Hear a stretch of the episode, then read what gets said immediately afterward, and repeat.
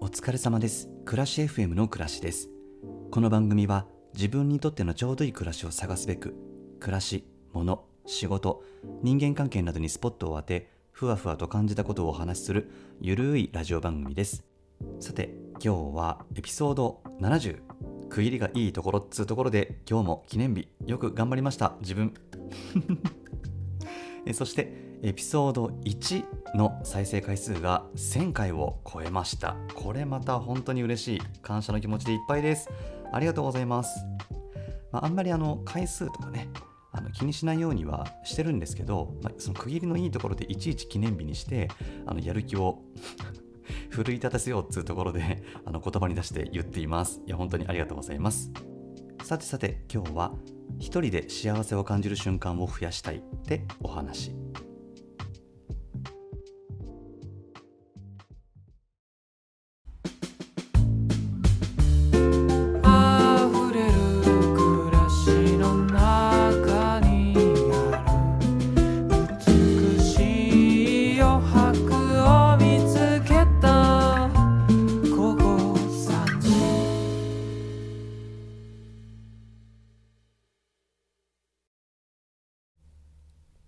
皆さんは一人で幸せを感じることができる趣味とか何かお持ちですか？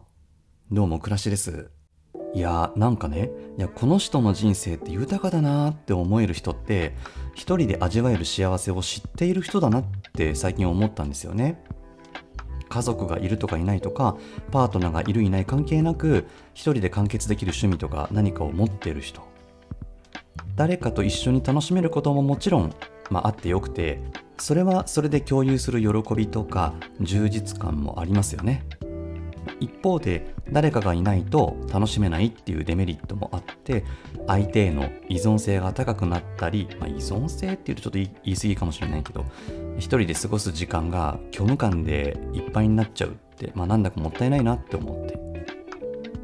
僕の両親ってあの家族があの自分の家族が趣味みたいなタイプだったんであの片方が用事で出かけるとなるとあの寂しいのかつまんないのか知らないですけど不機嫌になったりとか一人だと何もすることがなくてずっとゴロゴロするしかない感じだったんですよね。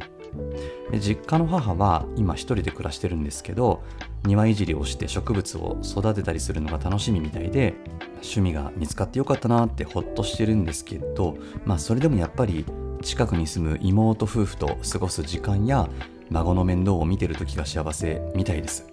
まあ、まあそういう人といる方が楽しいっていう、まあ、そういうタイプなんでしょうけどね。でまあ僕も、うんまあ、20代30代はほぼ仕事に時間を費やしてきたので、まあ、それ以外にエネルギーを注ぐってことをしてこなかったから、まあ、だから時間にゆとりができるようになったこの40代何をしていいのかわからなかったんですよね。趣味は？と聞かれるとうーんって黙り込んでしまうっていうか。時間はあるのにすることが見つからないってなんだかとっても不自由でした。お金があるのに使い道がないとこれもまたきっと不自由に感じるんでしょうね。あ僕はお金はないですけど。うんでうんでも急になんかしようと思っても経験がないから思い浮かばないわけですよ。興味関心のアンテナの広げ方がわからない。探し方もわからない。やりたいことがいっぱいある人ってどうやってそれを見つけてるのってすごく疑問でした。お金で解決できるならその好奇心買いますって思ってましたよ、ま結局幸せを感じる何かと出会うためにはトライしてみるしかないなって思ってで人が楽しそうにやってることとか話題になってることとか、まあ、ちょっと頑張ればできるようなことから手を出してみました。40代になって始めたことを挙げてみるとうんインスタでしょ？ブログあと電子ピアノを買って弾き語りをする。カメラあと上質な素材にこだわって服を買う。お菓子作り劇団おしあのお芝居を見る。車の免許を取る整理収納アドバイザーの資格を取る。それからこのポッドキャストって感じですかね。これがあの40代になって始めてみたこと。きっと、まあ、こういうこう好奇心を持つタイミングってまあ、一般的にその僕の同世代から比べたら10年20年ちょっと遅いというかあのその人たちに比べると同世代に比べると遅れてやってきてるなっていう気がしててもうきっとみんなそういうのってやり終えてるというかそういう熱量はもうずっとずっと前の季節の話だよって言われるかもしれないんですよね。まあ、実際に今僕が楽しんでいることを共有できる人の中には、まあ、もちろん同世代もいるんですけどやっぱりこうタイミング的にはそれよりも下の世代の方が多くって、まあ別にねそういうこう情熱を持つのって早いとか遅いとかないんですけれど、まあ、タイミングは僕は同世代に比べると遅いかなって思います、うん、いろいろ味見をしてみて好きな味はやっぱり好きだし、うん、食べず嫌いなものにトライをしてみていやこれ思ってたよりも美味しい好きってなった出会いとかね、まあ、そういうの本当に財産になりました。このポッドキャストももちろんそうで何気なく食べてみたらドハマりしちゃった。一つですね。やってみないと見えない世界ってありますよね。うん。今更なーとか失敗するかもなーとか。まあそんなこと気にしないでとりあえずやってみるとね。え自分ってこういうジャンルのものにときめきを感じるんだ。とか今まで関わったことのないような人と仲良くなれちゃうんだ。とか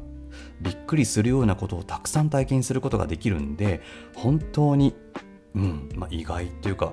もう驚いています、まあ、特にたくさんの人との出会いが広がっていくのが何より楽しいかもしれませんね。まあ、あの緊張したりもするんですけどトライする練習を積み重ねたことで、まあ、その緊張すらも少しずつ楽しめるようになってきたように思います。先日あるポッドキャスト番組のトークイベントに行ってきました。新たな人との出会いは楽しいんですけれどけれど大人数と自由に喋っていいよっていう時間とか場所ってやっぱりあんまり得意ではなくて、まあ、けど好きな番組のポッドキャスターさんたちがどんなトークをするのかなとかあと、まあ、そこに行った自分は一体何をどう感じるんだろうか。って、まあ、興味があってね勇気を出して行ってみました、まあ、それこそ本当にトライですよね。出演者のエネルギーリスナーさんとの信頼関係、ポッドキャストという共通項がある人たちの絆、絆じゃないか、なんだろう、適度な距離感の明るい関係みたいなもの、まあ、そういう諸々の要素がギュッとなって出来上がってるその空間は愛に溢れていて、まあ、ある種のユートピアみたいでした。それから自分が好きなものを包み隠さず好きだって表現する出演者の方々の姿を見て好きなものを好きって素直に伝える行為っていいもんだなってすごくね感動しちゃったんですよね。僕がわからないようなジャンルの話もしてたんだけどまあわかんないんだけど生き生きと話してくれると気持ちが伝わってきてすごくね幸せな気持ちになれたんですよね。相手が好きじゃなかったらしらけちゃうかもなとか相手に合わせた話題を振ろうとか相手ファーストになりすぎちゃうっていうのも、まあ、良くないのかもしれないしもしかしたら相手は自分のことを知りたいって思ってくれているとしたらもっと自分が興味があることを話してもいいんじゃないかなって思ったりして。でなおかつイベントの出演者の方々はちゃんと聞き手まあその観客が分かりやすく面白く聞けるようにユーモアを織り交ぜながらお話しされていてそれって自分の好きなことを伝えることに加えて相手のことを思うっていう要素もちゃんと存在しているからコミュニケーションが成立しているように感じたんですよね。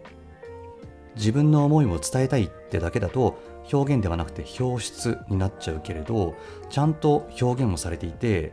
きっと日常生活での人とのコミュニケーションにおいても相手を思って関わっていらっしゃるんだろうなって思ったらなんだかねキュンキュンしちゃいましたね。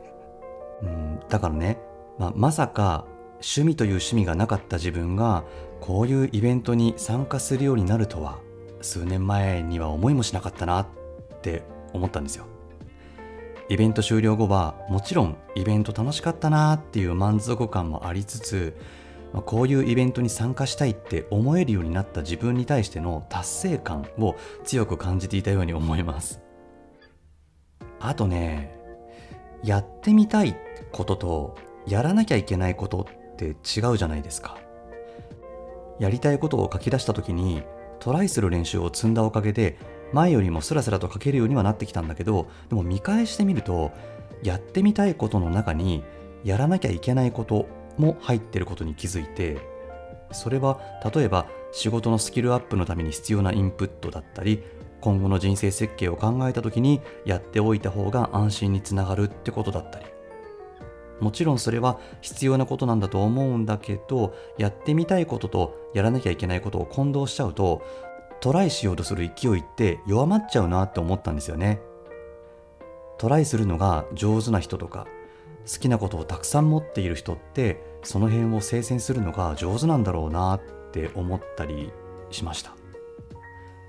やりたいこと僕もまだいくつかあるんですけれどまあとにかくトライをして幸せを感じる瞬間を増やしていきたいなって思いました。イベントに参加して。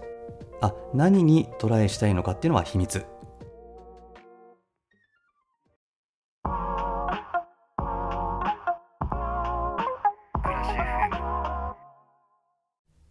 暮らし FM では暮らしの中で感じたこと疑問に思っていることを番組概要欄にあるお便りフォームからお寄せください。コーナーへのお便りも待ってます。新しい自分になるための方法を考える教えてリスナーさんのコーナーや自分の機嫌を取るための方法を紹介する機嫌よく暮らすのコーナーへのお便りもお待ちしていますのでぜひ皆さんお寄せくださいね。お待ちしています。コーナーを作ってからお便りがね増えたんですよ。ありがたいすごく。もう一つくらいねなんか皆さんで楽しめる共有できるコーナーを増やしたいなって思っていて今考え中です。何かいいアイデアあればね 教えてください参考にしたいと思いますそれでは暮らし FM この辺で暮らしカメラでした。